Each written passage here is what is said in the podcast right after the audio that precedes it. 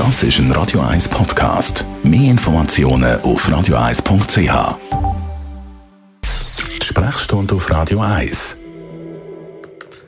Dr. Merlin Guggenheim, Radio 1 Hausarzt. Äh, man kennt es wahrscheinlich, also ziemlich all bei unseren Fingernägeln. Da gibt es immer wieder so kleine abstehende Hütchen. Woher kommt das eigentlich? Das ist ein klassisches Trockenheitsphänomen. Mit einer vernünftigen Pflege der Hände und der Nägel kann man das eigentlich überwiegend vermeiden. Eben, ist viel auch ein Problem jetzt im Winter. Mir ist dann immer gesagt worden, man dürfe die nicht wegreißen. Was macht man denn da am besten?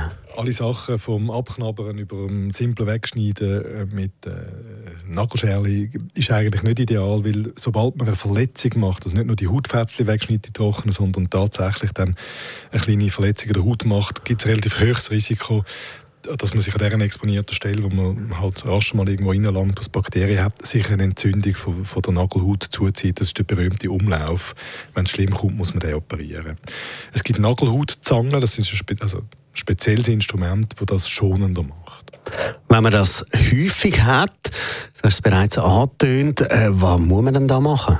Ja, also für die, die es fleissige Eingräben von der Hand nichts nützt, gibt es spezialisierte Produkte. Das sind äh, Nagelhautstifte. Da gibt es ganz viele verschiedene Angebote von verschiedenen Herstellern, die aber gut funktionieren.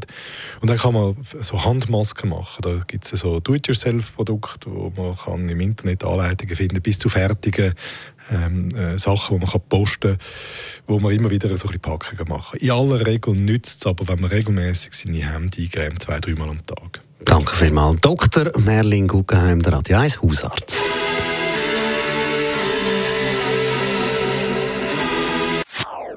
Das ist ein Radio 1 Podcast. Mehr Informationen auf radio1.ch.